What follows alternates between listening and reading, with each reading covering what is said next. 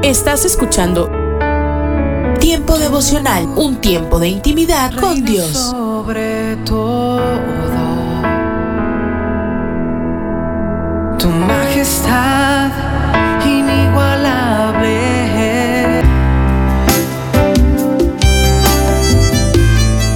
Alimento para el alma.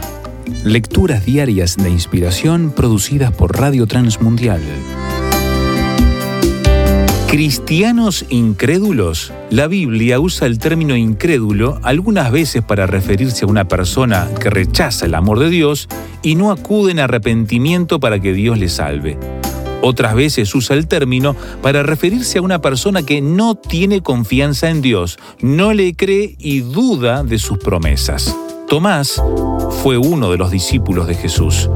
Escuchó sus enseñanzas, vio sus milagros y estuvo presente cuando Cristo corrigió la incredulidad de muchos. Hacía unos pocos días, Jesús había sido muerto en la cruz y sepultado. Los discípulos observaron todo eso pero se olvidaron completamente de las palabras de Jesús cuando les dijo que resucitaría el tercer día. Ellos estaban totalmente angustiados, tristes, derrotados, y al parecer nada les haría regresar el ánimo. La verdad es que Jesús resucitó de los muertos y comenzó a presentarse a sus discípulos en varias ocasiones, comenzando con algunas mujeres. Cuando ellos estaban reunidos, Jesús se puso allí en el medio de la reunión y les animó. Pero sabemos que Tomás no estaba allí en la primera ocasión y cuando le contaron lo sucedido, se llenó de incredulidad e incluso retó a sus compañeros diciéndoles que solo creería que Jesús resucitó si veía pruebas muy convincentes. Jesús se las dio y finalmente Tomás creyó. Jesús expresó una de las declaraciones más impactantes cuando dijo, Bienaventurados los que no vieron y creyeron. No debemos dudar de la existencia de Dios ni de lo que puede hacer a nuestro favor. Dios sigue haciendo milagros, administrando justicia y atendiendo el dolor de los que sufren. Asimismo, está salvando a muchas personas que parece que son muy malas. Nosotros incluidos, ¿verdad? Felices los que no ven y creen. ¿Lo hace usted? Meditación escrita por Javier Huamán Tornero, Perú.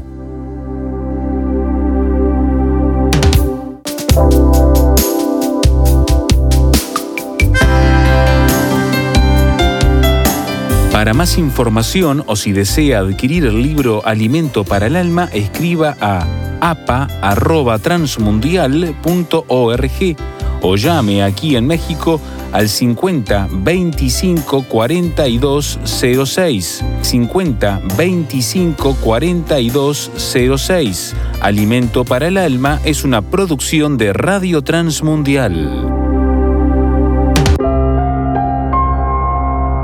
¿Qué te ayudó cuando enfrentaste su oposición? ¿Cómo reaccionas cuando escuchas chismes?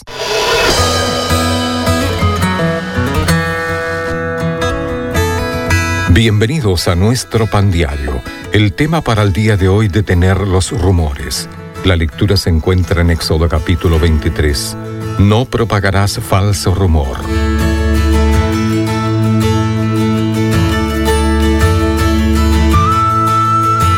Cuando Charles Simeon fue nombrado pastor de la iglesia Holy Trinity en Cambridge, Inglaterra, enfrentó años de oposición. Como la mayoría de la congregación quería que designaran al pastor asistente en lugar de él, divulgaron rumores y rechazaron su ministerio. Pero Simeón, que deseaba ser lleno del Espíritu de Dios, buscó soportar la murmuración, elaborando algunos principios para aplicar a su vida. Uno era no creer nunca los rumores, a menos que fueran absolutamente ciertos, y otro, creer siempre que si se escuchara a la otra parte, se daría una versión completamente diferente del asunto. Con esta práctica, Simeón seguía las instrucciones de Dios a su pueblo de dejar de murmurar y hablar maliciosamente, lo cual afectaría el amor unos por otros.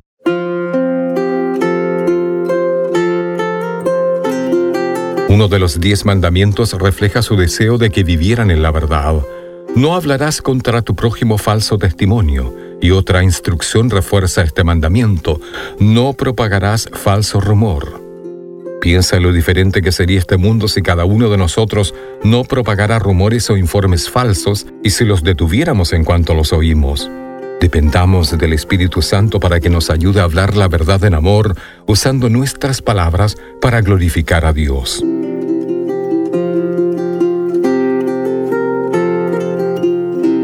Señor, ayúdame a hablar la verdad con amor.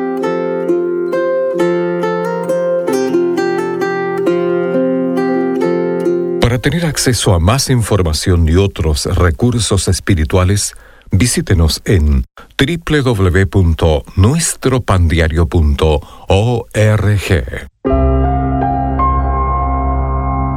Aliento de Dios para mi familia. Si no atiendes lo que el Señor te ha dicho, te deslizarás.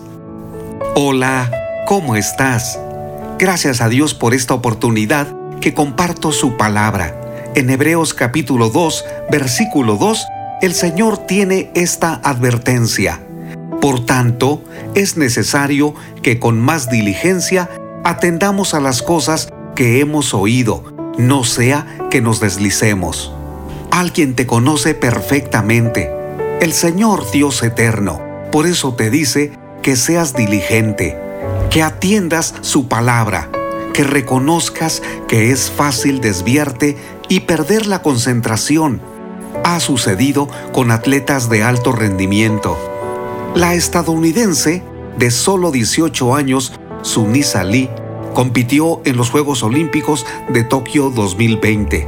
Consiguió la medalla de oro en la competencia individual de gimnasia artística pero en la prueba de las barras asimétricas solo consiguió la medalla de bronce, aunque era la favorita. En una conversación con la revista People, Sunny Lee reconoció que se distrajo y perdió la concentración cuando ganó la medalla de oro. Por esa acción extraordinaria, la deportista sumó 950 mil seguidores en Instagram, lo que significó un aumento de 390% reconoció que se distrajo en revisar las redes sociales. Le faltó poner toda su concentración para la última prueba, donde solo obtuvo el tercer lugar. Sucede en otros ámbitos, especialmente en nuestra relación con Dios. Hoy día existen muchos factores que roban nuestra atención, no solo las redes sociales, también algún tipo de adicción o algunas cosas que parecen ser buenas, como estudiar demasiado, trabajar hasta el agotamiento o quedarse dormido. Este día, el Señor te advierte que debes ser diligente en atender lo que has oído. ¿Qué te ha dicho el Señor en los últimos días? Ha hablado a tu vida diciendo que debes ser constante en la oración, en estudiar la Biblia, en comunicarte con tu familia, en continuar esforzándote, a mí me ha sucedido. El cansancio y el agotamiento nos distraen. En un abrir y cerrar de ojos nos quedamos sin fuerzas. Hemos perdido el ritmo que traíamos. Hemos abandonado el crecimiento espiritual y ese es un gran peligro. Nuestro Dios eterno quiere que mantengamos el esfuerzo, el ánimo, la perseverancia, porque de esa manera damos fruto. La victoria solo se consigue cuando ha habido un gran esfuerzo en una gran batalla. Lo más importante de esto es que el Señor renueva nuestras fuerzas. A todos nos cuesta ser constantes. El peligro es deslizarnos. ¿Qué quiere Dios para ti? Que examines cuáles son tus distractores. ¿En dónde estás perdiendo el tiempo? ¿Estás despilfarrando el dinero? ¿Estás descansando poco? ¿Te relacionas con Dios de una forma tan superficial? Examina si tu vida se está apagando. Dios quiere avivarte, quiere encender tu vida porque lo necesitas. Renueva tu compromiso de seguir al Señor con firmeza, con ánimo, con persistencia. Ánimo. Soy Constantino Paras de Valdés que tengas un gran día. Cada mañana al despertar, tu gran amor rodea mi corazón. Cada paso que yo doy.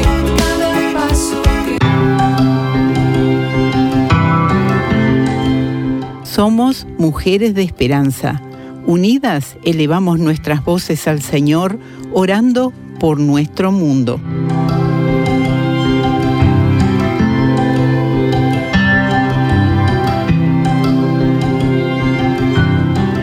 Señor, anima a los líderes de influencia a frenar el negocio de la prostitución en Siria y en Jordania y ayuda a las adolescentes atrapadas a conocer su verdadero valor en ti. Te lo pedimos en el nombre de Jesús. Amén.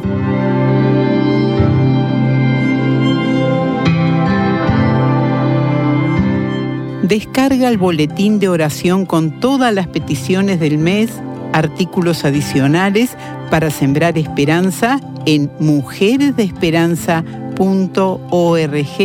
o solicítalo por WhatsApp al signo de más 598 91 610 610.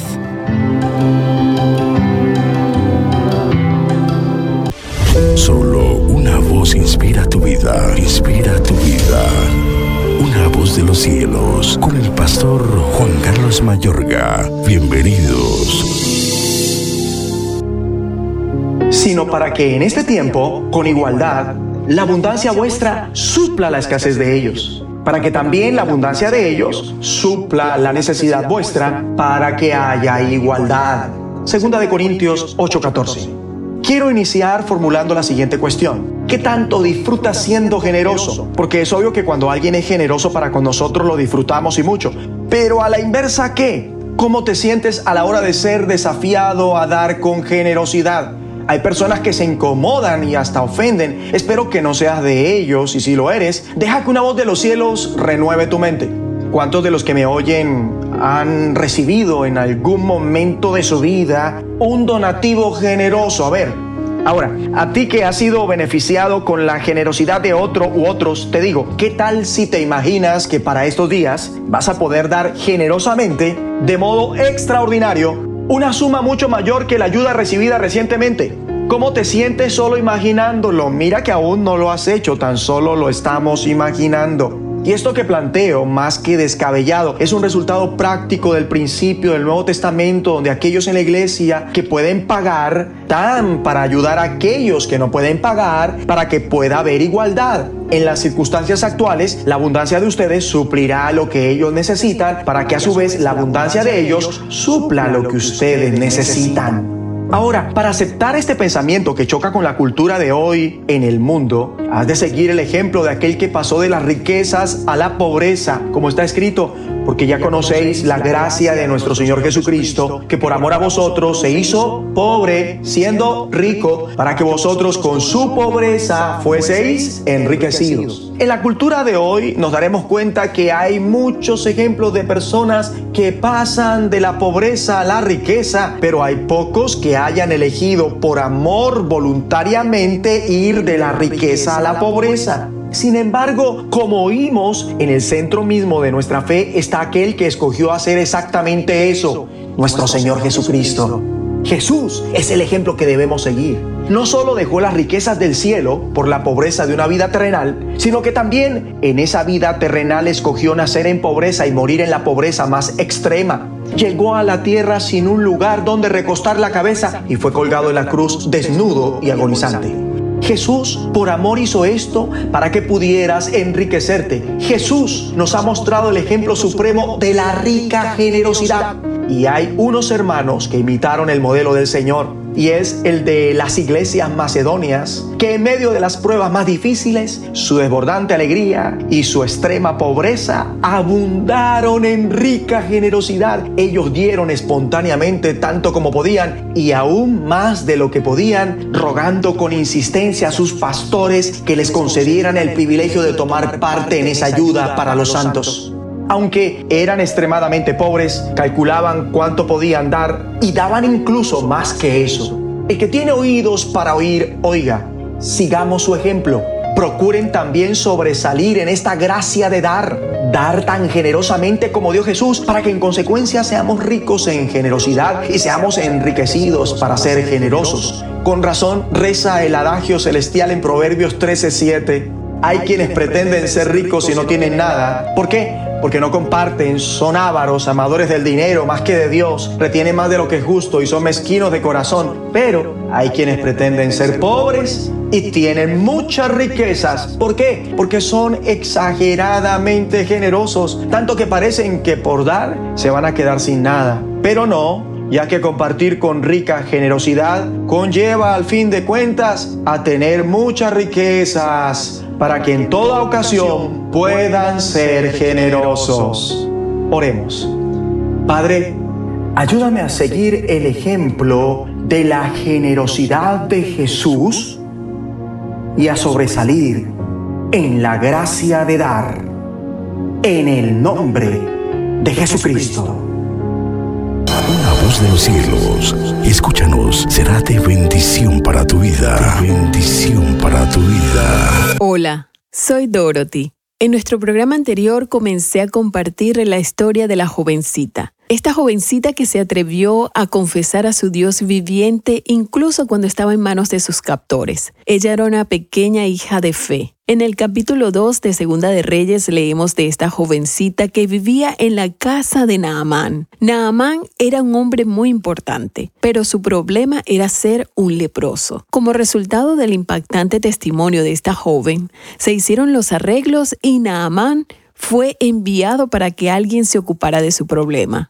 Ahora, por extraño que parezca, cuando nadie más pudo responder cómo se debía actuar ante esta situación, acudieron a un hombre que vivía más o menos como un ermitaño, pero fue un profeta de Dios llamado Eliseo. Entonces, Naamán fue enviado a ver a Eliseo y cuando llegó a él, leemos en el capítulo 5, versículo 9. Y vino Naamán con sus caballos y con su carro, y se paró a las puertas de la casa de Eliseo. Pero, para su sorpresa, el profeta no salió a la puerta a recibirlo con bombos y platillos, y Naamán no pudo establecer comunión alguna con Eliseo, porque él no tenía entendimiento de quién era Dios.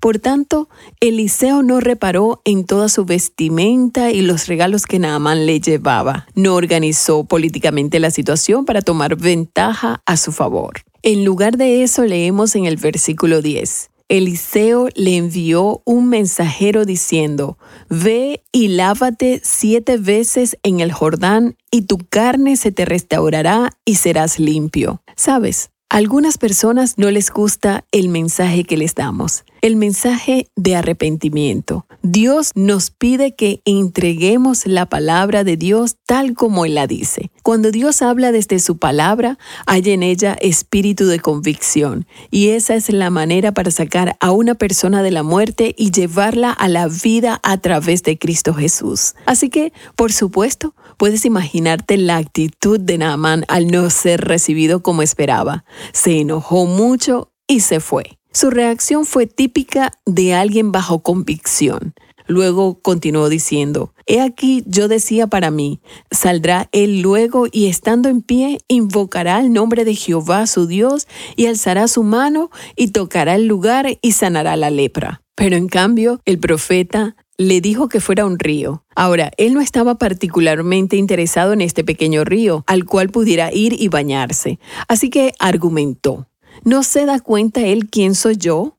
¿Por qué no puedo ir a un río en mi propia tierra? ¿Has notado alguna vez que la humildad nos permite acatar aún lo simple? La gente de este mundo ama desarrollar tareas muy importantes, y eso para llamar la atención sobre sí mismos. A Naaman no le gustó la idea de tener que ir siete veces al río, siete veces antes de ser limpiado, siete veces para grabar en él la necesidad de la humildad. Ningún hombre viene a Cristo a menos que se humille a sí mismo. No llegas allí alardeando de quién eres tú. Tú vienes reconociendo lo que Cristo hizo por ti. Y entonces, de manera extraordinaria, fueron los sirvientes que rodeaban a Naamán quienes literalmente arriesgaron sus posiciones instándole a cumplir lo que se le había dicho que hiciera. Y cuando lo hizo, cuando obedeció de la manera que Dios quiso, Qué glorioso acontecimiento.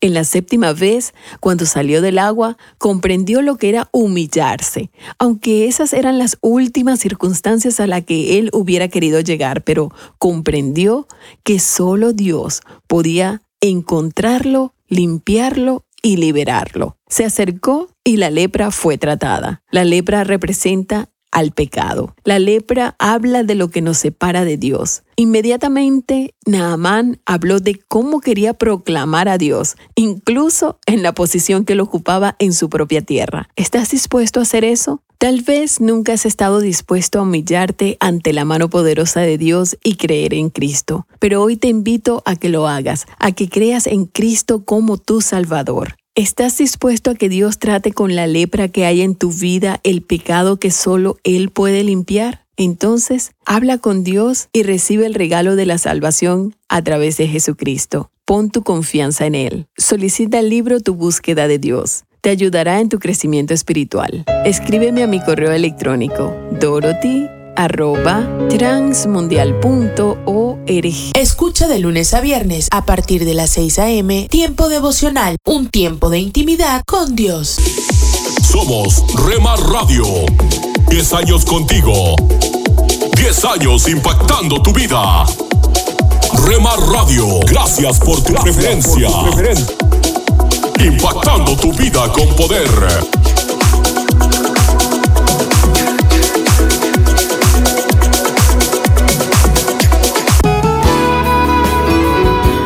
Los pescadores, los agricultores y la mujer que lleva a su bebé en su vientre tienen algo en común, y es que saben esperar. El buen pescador espera hasta que llegue el momento oportuno. El agricultor espera sabiendo que lo que sembró necesita un proceso. Y la mujer que lleva a su bebé en su vientre, aunque muchas veces siente dolor, su espera es dulce sabiendo que pronto tendrá un regalo del cielo en sus brazos. Soy Rodrigo Riaño del Castillo. Permítame hoy complementarle el devocional de ayer hablándole de cómo esperar en Dios para no desmayar. Y para eso, para saber cómo esperar en Dios sin desmayar, permítame retomar estas tres analogías. Mire, el pescador espera con paciencia ese día para el pescador empieza con el deseo de una buena pesca. Pero muchas veces pasa el tiempo y los peces no pican. Se cambia la carnada, pero nada. Se cambia de sitio y tampoco. Pero allí, en medio de la pesca, es donde el buen pescador saca a relucir la paciencia. Y la saca a relucir no rindiéndose. ¿Y sabe que nuestra vida es igual? Para esperar en Dios, también es necesario hacerlo como el buen pescador, sin rendirnos. Escuche lo que dice el Salmo capítulo 27, verso 14. Dice, espera en Dios. Y allí enseguida, el Salmo 27, 14 nos enseña una manera de esperar en Dios. Dice, espera en Dios esfuérzate y aliéntate en tu corazón. Sí, espera en Dios. Mire, mi amiga y mi amigo, es clave para no desanimarnos en medio de la espera, esforzarnos, alentar nuestro corazón. ¿Para qué? Para no rendirnos, para no desanimarnos. Ahora, ¿qué es alentar el corazón? Alentar el corazón es darle tranquilidad en esos momentos de desesperanza. Alentar el corazón es tranquilizarlo todos los días con esas promesas que Dios tiene. Mire, mi amiga y mi amigo, si está esperando una respuesta de parte de Dios y esa respuesta aún no llega, entonces lo que debe ir haciendo es alentar y fortalecer su corazón no permita que su corazón desmaye. No permita que su corazón deje de creer. Eso es lo primero que quiero que se quede con usted el día de hoy. Espere en Dios, como dice el Salmo 27, 14. Espere en Dios, alentando y fortaleciendo su corazón. Eso es lo primero. Y lo segundo que quiero compartir el día de hoy con usted es esto. Permítame y retomo la analogía del agricultor. ¿Cómo espera un agricultor? Sabiendo que la siembra requiere un proceso. Al día siguiente de la siembra, el agricultor no ve la planta, tampoco la ve a las primeras semanas. Lo que ve con el tiempo es algo débil que empieza a germinar, fácil de arrancar. El agricultor en las primeras semanas no ve los frutos, pero aún así cuida la semilla, riega la planta, la poda, porque sabe, escuche esto, porque el agricultor sabe y está seguro que un día esa planta dará su fruto. En otras palabras, el agricultor espera, claro que sí, pero espera, escuche esto, con esperanza. Así como también lo hace la mujer que lleva a su bebé en su vientre. Muchas veces ella siente dolor, pero sabe que pronto, a su tiempo, tendrá a su bebé en sus brazos y ya no se acordará del dolor que tuvo que soportar. La tristeza, el llanto, el dolor es cambiado en alegría. Mire, mi amiga y mi amigo, la madre soporta, la madre aguanta todo lo que implica la espera, porque lo hace con esperanza. Y eso es lo segundo que quiero que tenga presente en su vida hoy. Espere en Dios, pero espere con esperanza. Piense en lo pronto que Dios le traerá a su vida. Piense en aquello que Dios tiene reservado para usted y su familia. Piense en la bondad que Dios derramará y que derrama sobre usted. Espere así, espere con esperanza, espere creyendo que Dios tiene lo mejor. Esperar así le ayudará a no desmayar. Escuche lo que dice David en el Salmo 27, verso 13. Él dice, hubiese yo desmayado. En otras palabras, David dice, me hubiese yo desanimado, hubiese perdido la fe, hubiese abandonado, si no creyese, si no estuviera seguro que veré la bondad, que veré la misericordia de Dios aquí en esta tierra. Con esto que dice el Salmo 27:13, podemos decir que la segunda clave para no desmayar en medio de la espera es esperar con esperanza, esperar creyendo que Dios actuará. Que Dios nos ayude, mi amiga y mi amigo, no solo para esperar, sino también para hacerlo bien para esperar de la mejor manera. Número uno, alentando y fortaleciendo nuestro corazón. Y número dos, esperando con esperanza. Señor, te damos gracias por esto que nos enseñas en el Salmo capítulo 27, verso 13 y verso 14. Señor, ayúdanos a esperar en ti. Pero ayúdanos a esperar bien, Señor. Ayúdanos a esperar fortaleciendo y alentando nuestro corazón. Hoy queremos aferrarnos a tus promesas. Hoy queremos conocerte más, Señor, para que nuestro corazón no desmaye, para que nuestro corazón no se desanime, para que nuestro corazón no deje de creer. Pero hoy, Señor, también decidimos esperar con esperanza, creyendo, Señor, que tienes lo mejor reservado para nosotros, creyendo que tu bendición viene en camino creyendo que veremos tu bondad y tu misericordia en esta tierra. Bendice Dios a cada persona que se conecta con nosotros. Bendícelos a ellos y sus familias. Cada necesidad, cada petición la elevamos delante de ti, Dios eterno.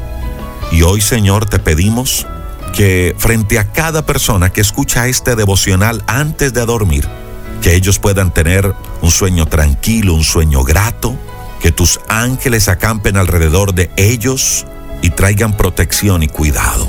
Y aquellos, Señor, que escuchan este devocional en la mañana antes de salir a sus labores o en el transcurso del día, yo te pido que hoy les guardes, les protejas, pero que también sea un día de bendición y de puertas abiertas. Gracias porque eres un Dios bueno y misericordioso. Hoy abrimos nuestro corazón y te reconocemos, Cristo Jesús, como nuestro Señor y como nuestro Salvador personal. Un feliz y bendecido día para todos.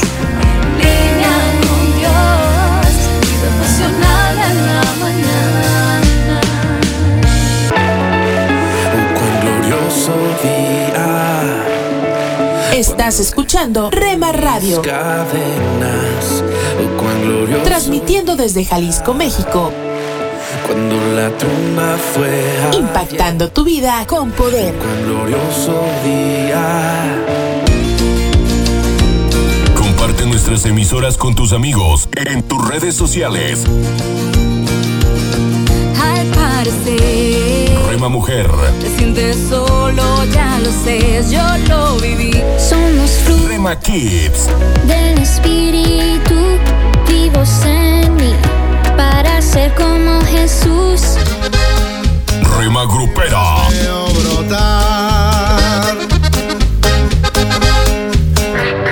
Rema Juvenil, es tu amor,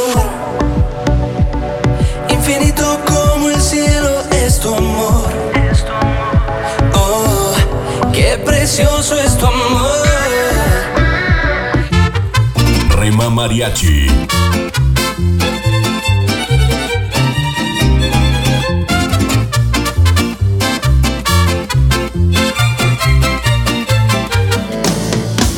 Retro Music, Oh Señor, en mi bajeza me has mirado y me has tendido la escalera de tu amor. BSJ Radio, Sé que tiene el corazón partido, señorita. Seguro de que sabe lo que quiere, pero no sabe lo que necesita. Mercedes, te diré lo que sucede. A tu corazón cualquiera accede. Y así no se puede. Guárdala en cuatro paredes y pon de guardián al que todo lo puede. Tu corazón no es de cartón. Rema Instrumental,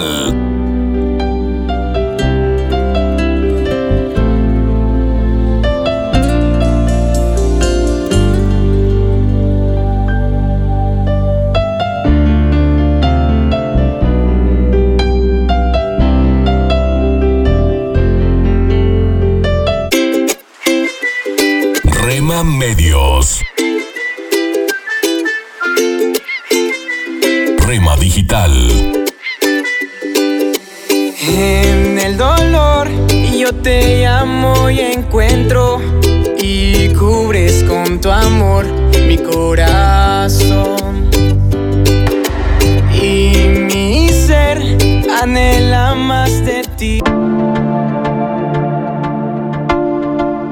Dios está por encima para bendecirte, abajo para sostenerte, adelante para orientarte, atrás para protegerte y a tu lado para apoyarte. Por eso te busco, te amo y me amas por siempre.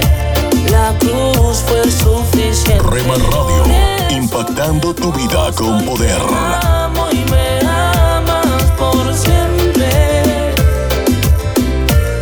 Fue suficiente. Si del mundo estás cansado ya, si del diablo te quieres ¿Quieres formar parte del equipo de locutores de Rema Grupera? Envíanos un mensaje a remadigital1970 arroba gmail.com.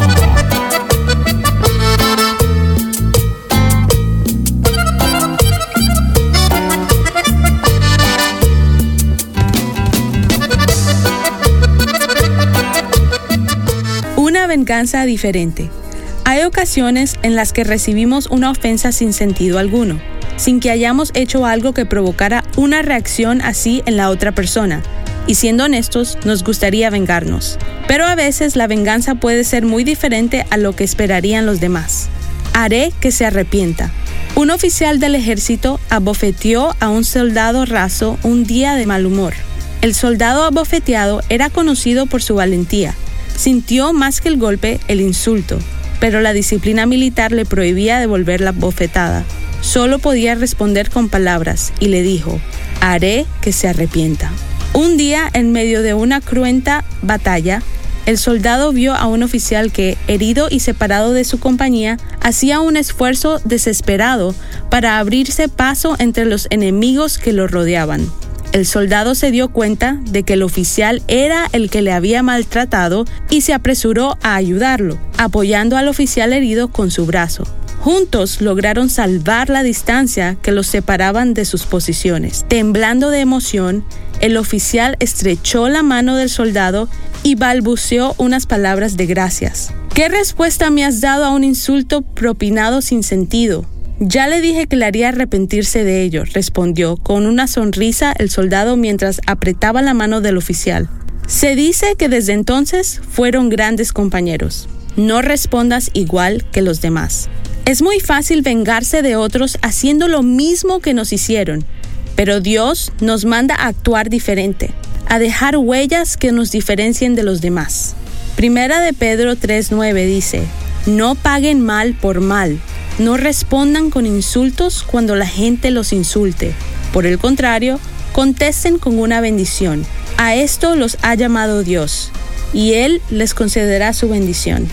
El actuar de acuerdo a lo que nos pide el Señor puede ser difícil, pero además de reflejar su amor, hay una promesa de bendición para aquellos que lejos de vengarse, bendicen a sus enemigos. Estás conmigo. La, la música que te relaja. nacer. Tu palabra me hizo saber de las cosas tan hermosas que creaste para mí. Yo no sé. La, música que te activa. Yo no sé lo que pasó, pero las penas voy sacando. Yo no sé lo que pasó. Hay algo andaba yo buscando. Yo no sé lo que pasó, pero tu amor me fue a encontrar. Yo no sé lo que pasó. 24 horas para ti. Sobre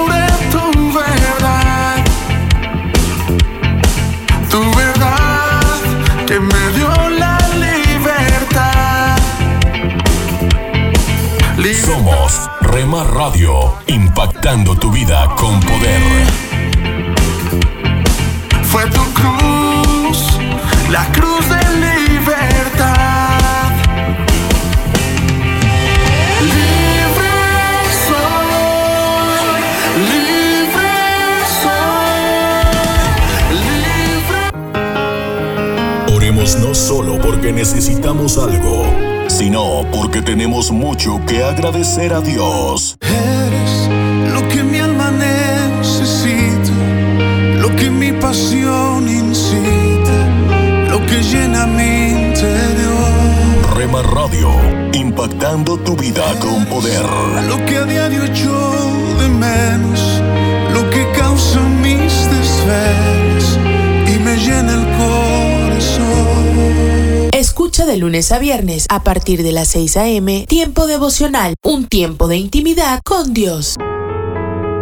Estás escuchando Tiempo devocional, un tiempo de intimidad con Dios. Sobre todo, tu majestad inigualable. Hola lectores de la Biblia, bienvenidos a la sinopsis de la Biblia.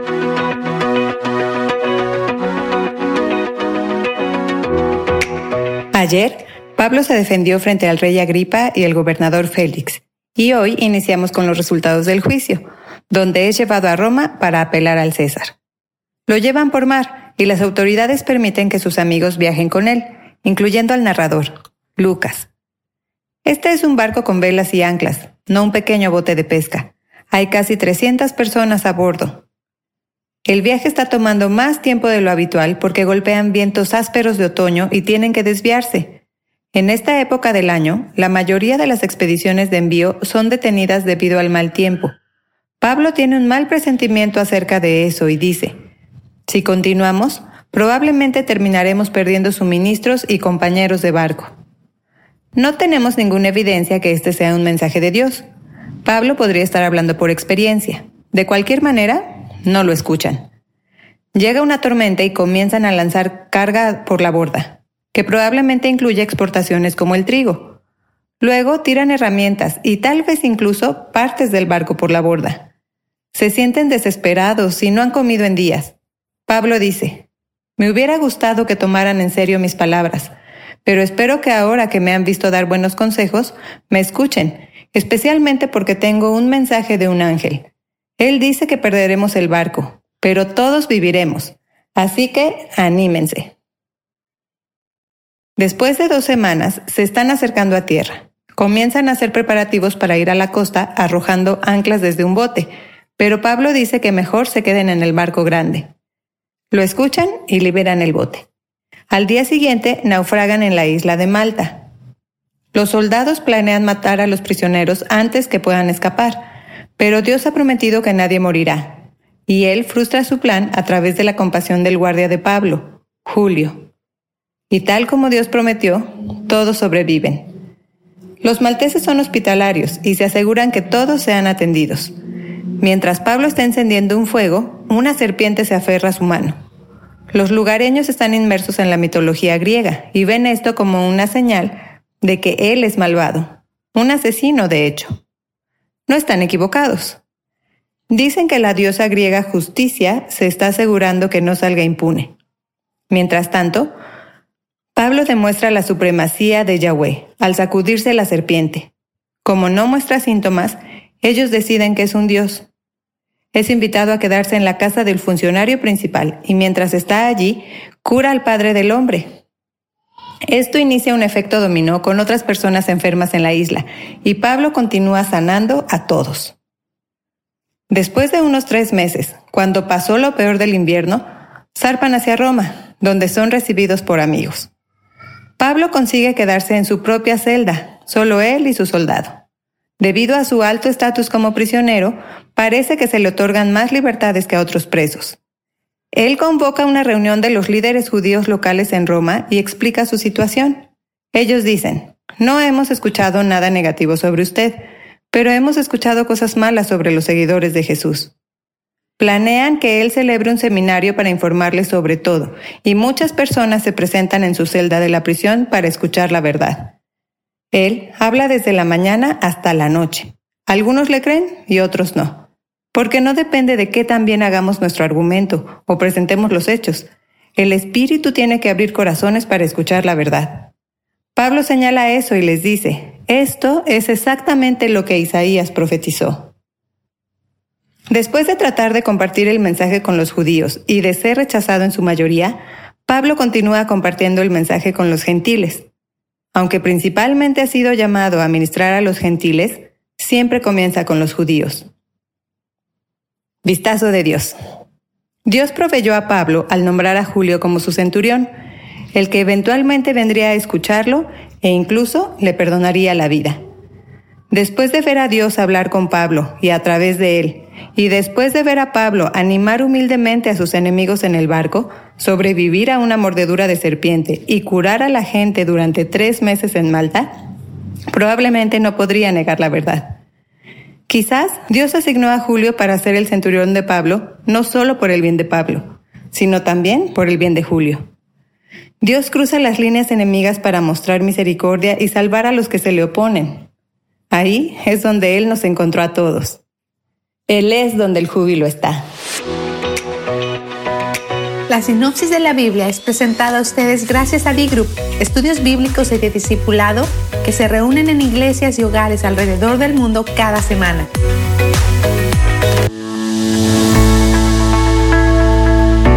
Tome unos momentos para recibir ánimo y renovación con pautas para vivir. La actitud lo es todo. Cuando una persona se queja constantemente, los que le rodean puede que por gentileza no le digan, ya para, estoy cansado de escuchar lo mismo de siempre. Pero la verdad es que a nadie le gusta escuchar las mismas letañas sobre las enfermedades y dolores de los quejumbrosos. Tampoco a Dios le interesa mucho este tipo de hábito. Cuando Israel salió de Egipto, el pueblo comenzó a refuñar y quejarse diciendo que no tenían las verduras que comían en Egipto, Así que Dios, en su misericordia, les dio mana, que llegó como entrega especial desde el cielo. Dios preguntó, ¿hasta cuándo debo tolerar a esta perversa comunidad y sus quejas en mi contra? Sí, he oído las quejas que los israelitas tienen contra mí. Los israelitas No se superaron solamente sobre la comida. Murmuraron también sobre el liderazgo de Moisés, las dificultades que se presentaron y todo lo que sucedió. En su ministerio Jesús reprendió a los fariseos y sus discípulos por murmurar y quejarse, usando la misma palabra que Pablo usó cuando dijo, hagan todo sin quejarse y sin discutir. Las actitudes negativas son contagiosas, debilitantes y pecaminosas, pero pueden detenerse. La respuesta no es simplemente decir, hay muchas personas peor que yo. Se trata de redirigir su enfoque y concentrarse en lo positivo. La actitud lo es todo. Puede ser positivo y alegre independiente de sus realidades, su salud o sus circunstancias. Sí, hay momentos en que nos sentimos menos que jubilosos y gozosos. Sin embargo, podemos centrarnos en la naturaleza y el carácter del Todopoderoso que nos ha bendecido abundantemente. Como Jeremías escribió, debido al gran amor del Señor, no somos consumidos porque sus compasiones nunca fallan, son nuevos cada mañana. Grande es tu fidelidad. Acaba de escuchar a Eduardo Palacio con Pautas para Vivir, un ministerio de Guidelines International. Permita que esta estación de radio sepa cómo el programa le ha ayudado. Acompáñenos en la próxima emisión de Pautas para Vivir. Gracias por su sintonía.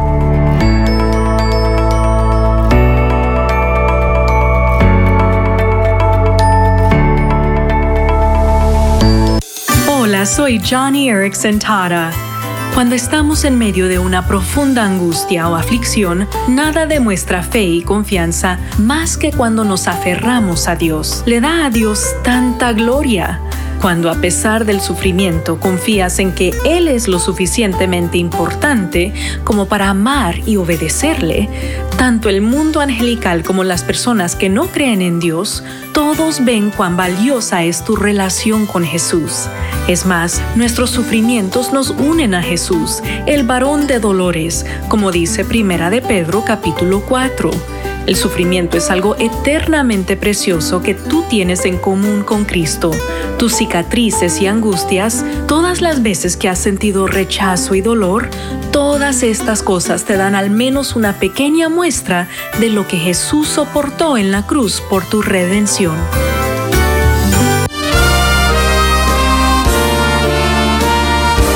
Presentamos La Buena Semilla una reflexión para cada día del año.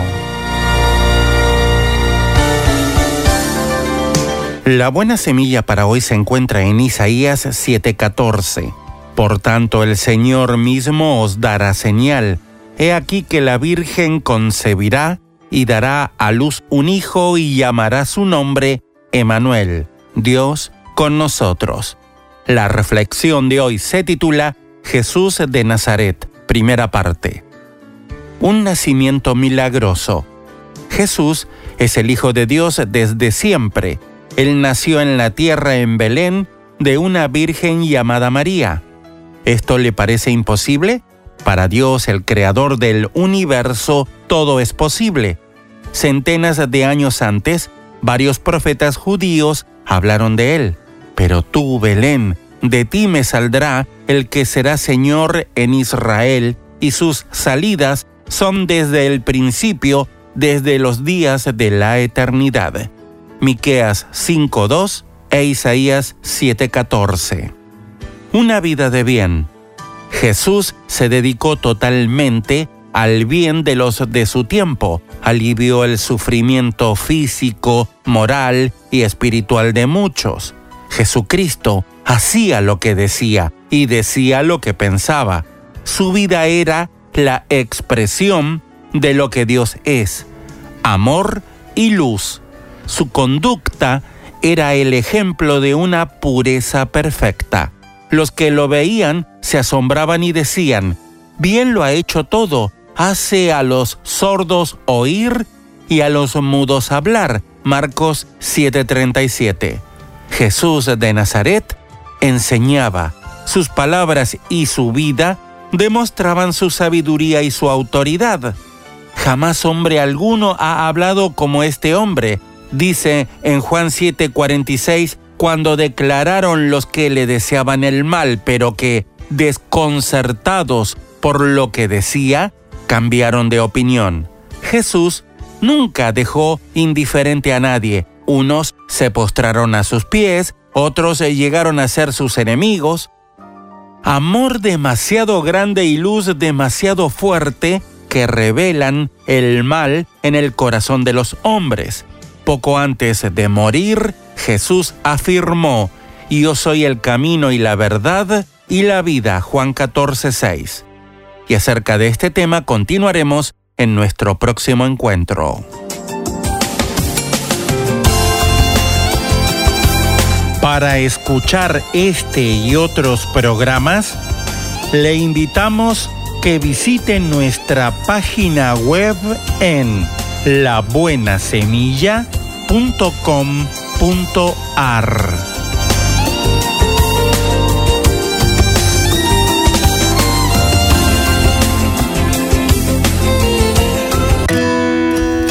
Esto es la palabra para ti hoy.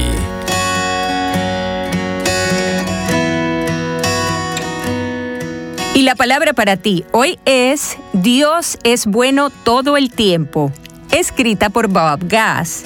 En Salmos 34.8 leemos, Prueben y vean que el Señor es bueno, dichosos los que en Él se refugian.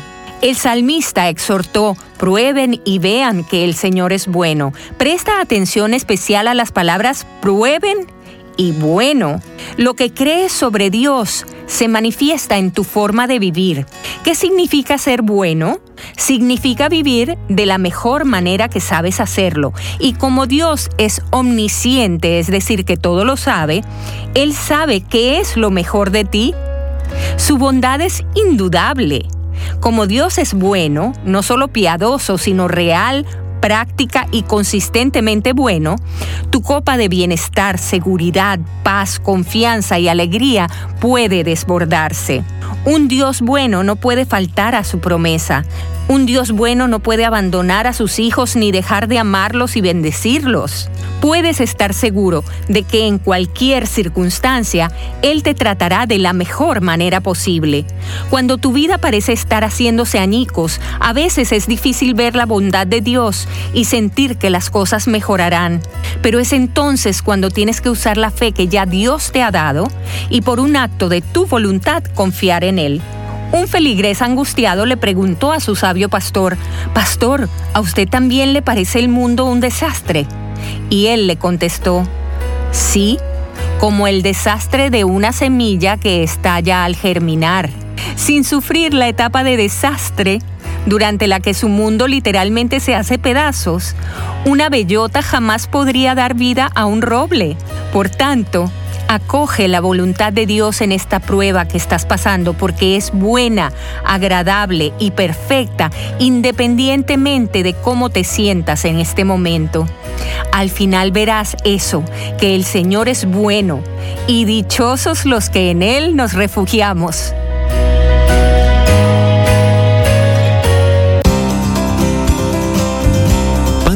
Para la vida. Reflexiones con Carmen Reynoso. Estoy recordando una hermana muy sencilla. Trabajaba en uno de los mercados de la ciudad. Un día oyó una invitación en la radio y por curiosidad llegó a la iglesia. Escuchó el mensaje y luego de la invitación fue la primera en llegar al altar. Yo paré de contar sus invitados cuando conocí al invitado número 60. Amigos, familiares, compañeros de trabajo, todos escuchaban su testimonio. Y era tan real el cambio que tenía ellos venían a la iglesia a oír el mensaje que hizo el milagro. Casi toda la familia y muchos amigos conocieron al Señor. Algunos aún sirven en la iglesia hoy día.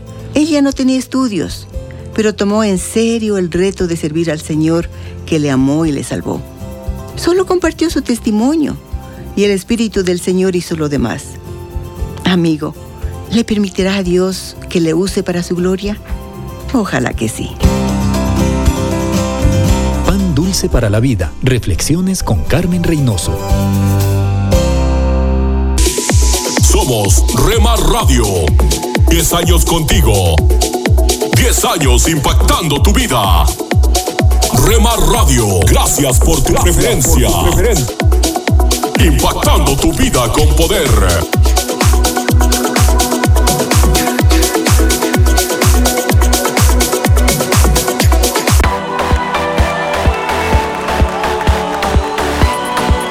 Estás escuchando Rema Radio. Mis pecados perdonó Jesús. Transmitiendo desde Jalisco, México. Su amor habló por mí en la cruz. Impactando tu vida con poder. Libertad, Jesús, Jesús. Estás escuchando lo mejor de la música Esta es tu música, esta es tu radio. en Rema Radios. Nunca dejes de orar, porque la oración es el camino que te conecta a Jesús. Milagroso, abres camino, cumples promesas, luz en tinieblas, mi Dios, así eres. Rema Radio, impactando tu vida con poder. Milagroso, abres camino, cumples promesas, luz en tinieblas, mi Dios, así eres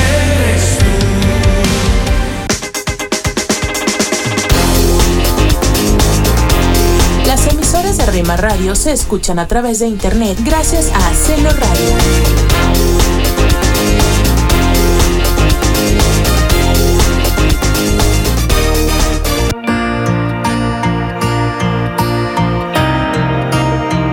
Te invitamos a escuchar la programación especial para los varones de lunes a viernes de 8 a 9 pm. Yo no temeré a tu lado. Radio, transmitiendo desde Jalisco, México, impactando tu vida con poder. Yo sé que esta vez yo lo lograré. Pues me ha dado el poder para vencer. Y aunque pase por valle de sombra o de muerte, aunque mil y diez mil caerán a mi lado, a mí no llegarán. Búscanos en Facebook, Facebook, www.facebook.com, diagonal Rema Radios MEX. www.facebook.com, diagonal Rema Radios MEX.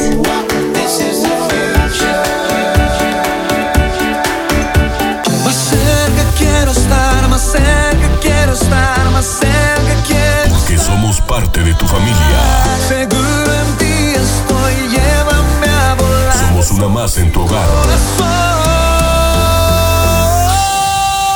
Gracias por dejarnos estar. Nuestro objetivo es ser una radio de bendición. Buena música, buen contenido. En Rema Radio, impactando tu vida con poder.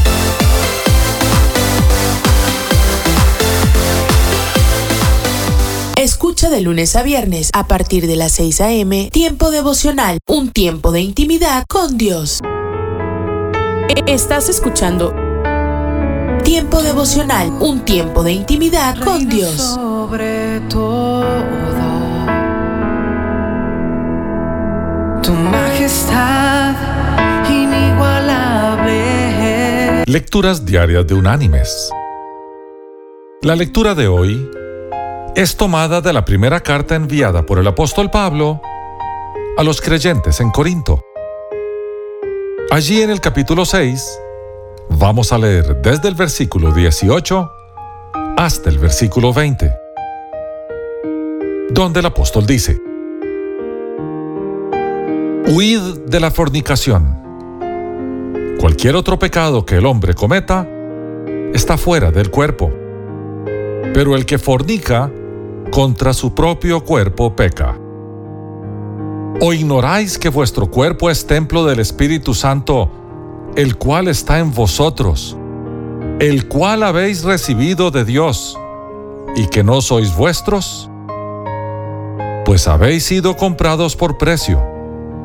Glorificad, pues, a Dios en vuestro cuerpo y en vuestro espíritu, los cuales son de Dios. Y la reflexión de este día se llama Fuego contra Fuego. La joven, de 23 años de edad, se paró frente a una librería de Minneapolis, Minnesota. Largo rato estuvo contemplando los libros y revistas exhibidos en las vidrieras. Luego, con gesto de sufrida y callada resignación, hizo algo insólito. Se roció la cabeza y el cuerpo con gasolina y se prendió fuego. Eran las 7 de la noche del 10 de julio del año 1984. La joven se llamaba Ruth Christensen y así como la Ruth de la Biblia, tenía firmes convicciones morales.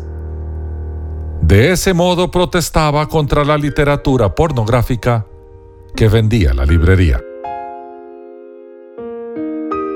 He aquí un acto de legítima protesta que aunque es discutible en su forma, no lo es en manera alguna en su fondo. Ruth Christensen, una joven cristiana, estaba indignada por el auge mundial de la literatura pornográfica, así que quiso hacer algo para detener ese comercio inicuo. Y no encontró mejor forma que prenderse fuego a sí misma. La pornografía, que es un negocio mundial que obedece a oscuros y siniestros intereses, está pervirtiendo a la juventud y amenazando los hogares. Con el pretexto de que hay libertad de prensa, que todas las ideas son libres y que un desnudo femenino es arte y no algo obsceno, se produce por millares de toneladas una enorme masa de material indecente. Son mentes juveniles las que absorben toda esa enorme masa. La buscan en el Internet y la absorben impensadamente por ese interés morboso que tiene la indecencia. Estudios serios de varios países, psicólogos, educadores, sociólogos y religiosos nos dicen continuamente que hay una relación bastante estrecha entre la literatura y el cine pornográficos y la delincuencia juvenil, los asaltos a mujeres, las violaciones y los ultrajes. La pornografía es el disparador que acciona la bomba de las pasiones latentes. Con fuego de gasolina puedo contrarrestar simbólicamente ese fuego de la pornografía que abraza la mente, la moral y los sentimientos de la juventud, pensó la joven Ruth. Mis queridos hermanos y amigos, en el idioma griego de la Biblia, fornicación es una palabra que se deriva de porneia, que se traduce como inmoralidad sexual en cualesquiera de sus formas. De allí se deriva el término pornografía, que quiere decir inmoralidad sexual graficada. La palabra de Dios nos previene y prohíbe de toda acción inmoral que haga inmundo nuestro cuerpo, pues este es templo de su Santo Espíritu. Es una ofensa a Dios mirar pornografía o para cualquier efecto todo acto inmoral que la Biblia prohíbe de forma expresa. En vez de afrentar a Dios con la porneia, dediquemos nuestras vidas a honrarle, pues ese es el propósito de nuestra vida, su gloria. Que Dios te bendiga.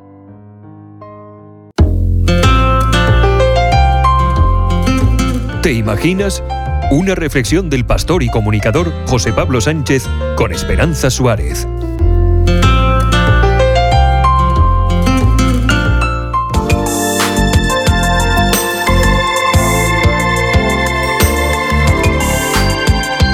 El 10 de abril de 2022, Scotty Scheffler se convirtió en el golfista número uno del mundo al ganar el Máster de Augusta. Su carrera como deportista comenzó desde muy pequeño cuando su padre descubrió la habilidad que demostraba con los palos de golf. Aunque en el instituto participó en el equipo de baloncesto y de golf, finalmente se definió por el golf cuando llegó a la universidad donde comenzó a cosechar trofeos. En la rueda de prensa posterior a su triunfo en el Máster de Augusta dijo, La razón por la que juego al golf es porque trato de glorificar a Dios y todo lo que Él ha hecho en mi vida. Así que para mí, mi identidad no es una puntuación de golf. El joven golfista compartió con los medios de comunicación lo que su esposa Meredith le había dicho por la mañana. Tanto si ganas este torneo de golf hoy como si pierdes este torneo por 10 golpes o incluso si nunca vuelves a ganar otro torneo de golf, todavía te voy a amar. Tú vas a seguir siendo la misma persona. Jesús te ama y nada cambia. Tanto Scheffler como su esposa son cristianos de corazón que viven de acuerdo a los valores que Jesús anunció. Por lo tanto, para ellos, la victoria o la derrota no determina su identidad o su destino. Dios tiene el control, me está guiando, afirma Scheffler. Lo que digo es que Dios tiene el control y que el Señor me está guiando y si hoy es mi tiempo, pues es mi tiempo. Con esta certeza afronta cada partido con la paz que Dios pone en su corazón. Eso es lo que quiero sentir en el campo de golf, paz y divertirme, y simplemente sentir la presencia de Dios. Esa es mi oración y realmente lo he sentido hoy. Me he sentido en paz. Esto aseguraba el recién proclamado campeón del mundo tras ponerse la chaqueta verde que identifica al golfista número uno. Tener una relación de amistad con Jesucristo genera en Scheffler el deseo de rodearse de personas que comparten sus valores. Yo soy cristiano, eso es importante para mí, afirmó en una ocasión. Pero incluso si tú no eres cristiano, merece la pena pasar la vida al lado de personas con las que disfrutas. Si no tienes amigos cercanos y de calidad, creo que te estás perdiendo algo importante en la vida. El consejo más importante que puedo dar a alguien es que encuentre algo que le guste hacer y que disfrute haciéndolo con otras personas. Este fue el criterio que le llevó a cambiar de caddy. Conoció a su nuevo caddy, Scott, en un estudio bíblico realizado por golfistas profesionales en el Tour. Después de que se conocieron, Scheffler le llamó y le dijo, tengo muchas ganas de trabajar con un cristiano. Así es como trato de vivir mi vida. Así que le invitó a su equipo y Scott aceptó. Ambos hacen un buen equipo que les ha llevado a alcanzar el mayor éxito profesional en el mundo del golf pero también son conscientes de que ser cristiano no es un pasaporte directo al triunfo deportivo. Por eso afirman, la gente muchas veces piensa que si te conviertes en cristiano, Dios te facilitará todo, pero ese no es el caso. Ahora bien, tener al Dios del universo de tu lado hace que las cosas sean más fáciles de gestionar.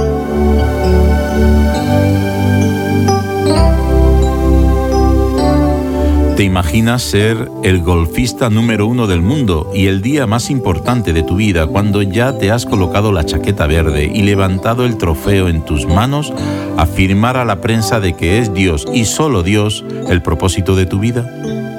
¿Te imaginas el asombro de los periodistas y el eco que esas palabras tienen en el mundo entero? Porque en lugar de vanagloriarte de tus habilidades, eres lo suficientemente humilde para reconocer que son dones que Dios te da. ¿Te imaginas que cada día antes de salir al campo y jugar pides a Dios en oración su paz, su compañía, su presencia y le dedicas todo tu esfuerzo intentando afinar la puntería para que en cada hoyo caiga la pelota perfecta al igual que la perfección de Dios dirigiendo tus pasos en la vida? ¿Te imaginas rodearte de compañeros que comparten tus ideales y trabajar en la misma sintonía física y espiritual? Pues no te lo imagines más, es verdad. La verdad de aquellos que buscan la armonía con Jesús. Has escuchado ¿Te imaginas? Un espacio producido por Radio Encuentro, Radio Transmundial en España. Comunícate a info@radioencuentro.net.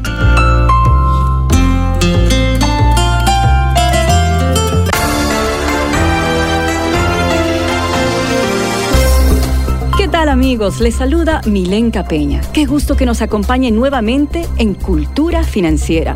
Les invito a quedarse junto a nosotros para un nuevo programa en el cual hablaremos de algo que a todos nos interesa, el dinero. La verdad es que sin importar dónde vivimos, cuál es nuestra nacionalidad, ocupación o nivel social, estoy segura que todos necesitamos aprender o mejorar la manera en la que manejamos nuestras finanzas. Escuchemos entonces al doctor Andrés Panasiuk con el tema de hoy. El tema del envejecimiento y de la muerte son temas que pocos de nosotros realmente queremos tocar. Como cristianos sabemos que la vida es mortal y que esta vida mortal es el principio de una relación eterna con Dios. Aún así, tendemos a evitar la planificación de nuestros últimos años sobre la tierra. Algunas personas sienten que el tema es demasiado triste o deprimente. Otros tienen temor de que las decisiones que hacen el día de hoy después no las puedan cambiar. Otras dicen, bueno, la planificación para el futuro es un poco o demasiado caro, o es de mala suerte andar hablando de que uno se va a morir. Muchas personas que hoy cuidan de sus padres están encarando este tema al comenzar a enfrentarse no solo con su propia mortalidad, sino también con el asunto de que sus padres están poniéndose cada día más ancianos. Si sus padres llegaran a estar incapacitados o murieran repentinamente, ¿sabe dónde encontrar los documentos importantes como sus testamentos o si ellos eh, siquiera tienen testamentos? Si llegara la ocasión cuando no pueden expresar sus propios deseos, ¿sabe si ellos han asignado a alguien que hable en su favor? Eh, ¿Y cómo debe hablar uno con sus padres acerca de estos temas delicados sin ofenderlos? Eh, recuerdo el caso de un amigo nuestro, eh, su propia madre de 82 años de edad no había hablado con nadie de su familia sobre su propia muerte o su partida. Y creo que ella tenía un poco de miedo porque pensaba, bueno, si hablo de la muerte quizás me voy a morir. Pero después de que su mamá sufrió un derrame cerebral, este amigo mío fue a hablar para ver qué era lo que ocurriría en caso de que ella falleciera. Ella no tenía muchos bienes pero era dueña de una casita. Y entonces el hijo le preguntó a la madre, ¿qué quieres que hagamos con esta casa si tú te vas a la presencia del Señor? Y ella le dijo, bueno, yo quiero que esta casa quede para mi esposo, que era el padrastro de este amigo mío. Entonces mi amigo le dijo, pero tú sabes que las leyes en este estado le dan al padrastro una porción de los hijos. Entonces la casa se ha de vender y a él le va a quedar solamente una pequeña porción de dinero en vez de la casa. La mamá le dijo, no, eso no es lo que quiero, tenemos que cambiar esa situación. Entonces, juntos con un abogado, un buen amigo, nos pusimos a trabajar y entonces en un par de meses sacamos un testamento que ella pudo firmar y así cuando ella pasó a la presencia del Señor, se hizo lo que ella quiso que se hiciera. ¿Cómo debe usted acercarse a su padre o a su madre que ya son de edad madura para hablar de estos temas? Bueno, quizás puede decirle, mamá, papá, ¿Qué quieres que yo sepa o haga por ti si en un momento tú vas a estar discapacitado, incapacitado o de pronto partes a la presencia del Señor? ¿Hay algo que yo puedo hacer? ¿Hay algo en lo que yo te puedo ayudar? ¿O podría buscar quizás oportunidades naturales para tocar el tema? Quizás la muerte de algún amigo o amigo de la familia, este, un artículo importante en alguna revista o en un diario. Si sus padres simplemente no hablan de estos temas, quizás usted simplemente les puede animar a que le den a alguien un poder legal para tomar decisiones por ellos cuando el tiempo llegue. Pero cualquiera que sea su acercamiento, sea siempre sensible y respetuoso. Estoy segura que esos consejos han llegado al corazón de nuestros oyentes y que a través de los mismos vamos a poder aplicarlos en nuestra vida y transformar la manera que manejamos nuestras finanzas. Y antes de despedirnos, quiero recomendarles uno de los últimos libros del doctor Andrés Panasiuk, el libro La mujer que prospera, una producción que está transformando la vida de miles de mujeres en todo el continente. Pídalo en su librería favorita. Soy Milenka Peña y a nombre de todo el equipo de producción quiero darles las gracias por su sintonía. Hasta la próxima. Esta es una producción del Instituto para la Cultura Financiera. Visítenos en culturafinanciera.org. Cuando era joven, los niños detestaban esa frase. Si eres padre, imagino que tus hijos probablemente también la detestan, pero de todos modos la voy a decir. Cuando yo era joven, había una mujer llamada Emily Post, y ella era la experta en etiqueta. Así que a menudo nos preguntábamos, bueno, ¿qué se supone que debemos hacer en esta situación de acuerdo con lo que Emily Post dice? De Emily aprendimos que nosotros los hombres debíamos abrirle las puertas a las mujeres, que al caminar con una mujer debíamos ir del lado de la calle, convirtiéndonos en una especie de protectores. Debíamos decir por favor y gracias regularmente. Hoy en día Emily Post está justamente al lado de los dinosaurios en el Museo Nacional de Historia. Luego vino un reemplazo llamado Señorita Modales. Lamentablemente ella tendría una lucha cuesta arriba en nuestra cultura actual porque vivimos en un mundo de comida rápida, vía rápida y yo primero. ¿Quién tiene tiempo para ser cortés hoy en día? Los hijos del rey sí lo tienen. Hoy quiero tener una palabra contigo acerca del tema trato de realeza. Nuestra palabra para hoy de la palabra de Dios proviene de 1 los Corintios capítulo 10 en el Nuevo Testamento. Demos un vistazo a la generación en la que vivimos. Estamos en un mundo en donde la cortesía parece ser como una carga pesada y trivial, y que no se practica. Inclusive es desconocida para mucha gente. Se piensa que son un montón de pequeñas reglas innecesarias y quisquillosas. Y puedes decir, bueno, ¿quién dice que se supone que debo hacer esto en la cena, que debo tratar a una chica de cierta manera? ¿Quién dice que debo decirlo así? Echemos un vistazo al estilo de vida de un hijo del rey, alguien quien conoció personalmente al Rey de Reyes a través de Jesucristo. Primera a los Corintios, capítulo 10, versículos 23 y 24. El apóstol Pablo dice, todo está permitido, pero no todo es provechoso. En otras palabras, él comenta aquí sobre la actitud que dice, oye, escucha, puedo hacer lo que me plazca. ¿Quién necesita normas? ¿Quién necesita límites? Y continúa diciendo, todo está permitido, pero no todo es constructivo. Que nadie busque sus propios intereses, sino los del prójimo. El versículo 33 dice, trato de complacer a todos en todo lo que hago. Él estaba diciendo, quiero ser una persona agradable. No busco mi propio bien, sino el bien de muchos para que se salven. Versículo 31. En conclusión, ya sea que coman o beban o hagan cualquier otra cosa, háganlo todo para la gloria de Dios. Él no estaba hablando sobre algunas pequeñas normas que debes seguir porque alguna Emily Post, una señorita Modales o un libro de normas dicen que tienes que hacerlo. Es simplemente tener una actitud de hacer las cosas que ponen a la otra persona en primer lugar. Eso es ser considerado, ser sensible a cómo van a responder, cómo los hará sentir. Esa es la cortesía, llegando inclusive a considerar de qué manera como y bebo, es como si me importaran tus sentimientos. Fíjate, tengo una razón más importante para aprender cortesía más allá que cumplir un libro de etiqueta. Como seguidor de Jesucristo, quiero que te sientas cómodo, que te sientas seguro. Quiero hacerte sentir especial y relajado. Quiero hacerte sentir como de la realeza. Vivimos en un mundo donde las personas son tratadas con rudeza y despectivamente.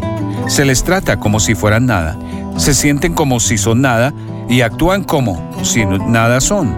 Pero como seguidor de Cristo, yo por encima de todos los demás, debo dejar que el otro vaya delante mío. Debería ser yo quien trate a una mujer como una reina, incluso si es solo la cajera en la tienda. Si voy a poner a otras personas primero, voy a decir gracias. Voy a escribirles una nota que diga gracias y no simplemente actuar como si tuviera derecho a lo que me dijeron. Voy a decir disculpe, comeré con gracia, para que incluso algunos de ellos se salven porque han sido tratados bien y puestos en primer lugar. Vas a sobresalir si eres una persona cortés. Honestamente, tendrás una ventaja refrescante sobre muchas otras personas. Eres hijo de un rey. Así que dale a la gente un trato de realeza. Un mensaje a la conciencia. Un momento de reflexión en la vida diaria. Escúchelo hoy en la voz de Carlos Rey. A primera vista no se observa nada especial en Lerik, un pueblecito al suroriente de Azerbaiyán, cerca de la frontera con Irán, aunque es un hermoso lugar enclavado en una cima montañosa y rodeado de praderas agrícolas. Pero lo que distingue a Lerik y a sus alrededores de cualquier otra parte de Azerbaiyán, o en realidad del mundo, es la sorprendente longevidad de sus habitantes. Se dice que el hombre más viejo del mundo vivió cerca de aquí hasta que murió a principios de la década de los años 80, aparentemente a los 168 años, y hoy hay varias personas en la zona que sobrepasan los 100 años de edad. La mayoría de la gente que vive aquí son miembros del grupo étnico Talish, que llega a unos 800.000 en Azerbaiyán. Como la mayoría de la población azerbaiyana, son musulmanes. Cuando los miembros de un equipo de Kitab Shirketi visitó Lerik a principios del año 2008, conocieron a la persona más anciana del poblado. Nos invitaron a una casa donde conocimos a un hombre de 133 años, recuerda Namik Kerimov. Casi no podíamos creerlo. Estaba rodeado de sus hijos, nietos, bisnietos y tataranietos. Gozaba de buena salud y nos dijo que nunca se había enfermado. Su nieto también nos dijo que siempre les está pidiendo que lo ayuden a encontrar una novia nueva. Le preguntamos si alguna vez había oído hablar de Jesucristo y respondió que nunca antes había oído ese nombre. Si bien este reportaje publicado por la bibliaweb.com nos asombra con relación a la edad que han llegado a tener los habitantes de esa zona de Azerbaiyán, debiera asombrarnos igualmente el que uno de ellos, en sus 133 años de vida, no solo nunca se hubiera enfermado, sino tampoco hubiera jamás oído siquiera mencionar el nombre de Jesucristo. Esa falta de conocimiento alguno acerca del fundador del cristianismo es prueba de que, con todo y los avances tecnológicos e informáticos, que ha habido hasta el siglo XXI, ese anciano aún no comprendía que en gran parte del mundo el tiempo mismo se divide entre antes y después de aquel célebre personaje histórico. Pero también pone de manifiesto que en ese lapso de un siglo más una tercera parte de otro, ninguno de los seguidores de Cristo había logrado llegar hasta ese lugar en cumplimiento de la llamada Gran Comisión que su héroe pronunció luego de su muerte por crucifixión y su resurrección resurrección tres días después. La gran comisión consistía en que fueran e hicieran discípulos suyos de todas las naciones y que fueran sus testigos hasta los confines de la tierra, de modo que incluía, sin lugar a dudas, a Azerbaiyán. Como resultado de la muerte de Cristo en la cruz, afirma San Pablo, Dios lo exaltó hasta lo sumo y le otorgó el nombre que está sobre todo nombre, para que ante el nombre de Jesús se doble toda rodilla en el cielo y en la tierra y debajo de la tierra, y toda lengua confiese que Jesucristo es el Señor. Más vale que los seguidores de Cristo redoblemos nuestros esfuerzos para que de aquí en adelante disminuya al máximo el número de quienes puedan alegar que nunca en su vida han oído el nombre de Jesucristo.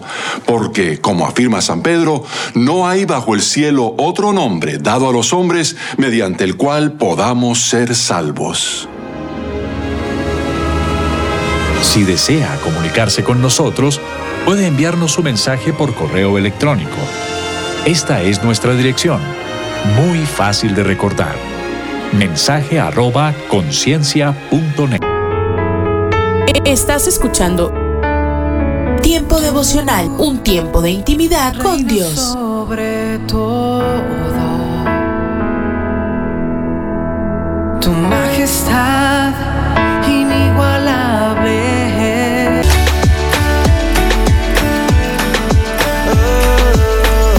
Estás escuchando Rema Radio. Transmitiendo desde Jalisco, México. Gobiernos que olvidan a la gente. Impactando tu vida con poder. sabor, alegría, eternamente. Estás escuchando lo mejor de la música Esta es tu música, esta es tu radio. en Rema Radios.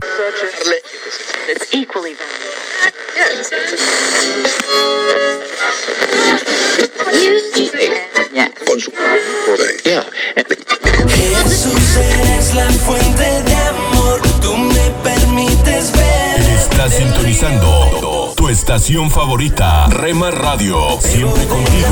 que fluye de ti, sumergido estoy, brota hasta llenar. 24 horas con el poder que cambia tu vida.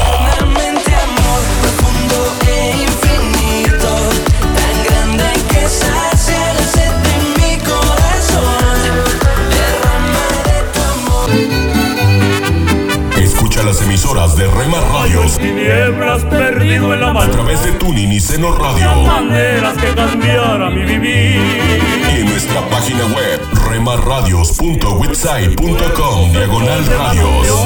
Y nunca, nunca pude hallar la solución. Mi Dios solo mi. En tu casa, en tu carro, en la oficina, con tus amigos, donde estés. Estamos en la red. Rema Radios.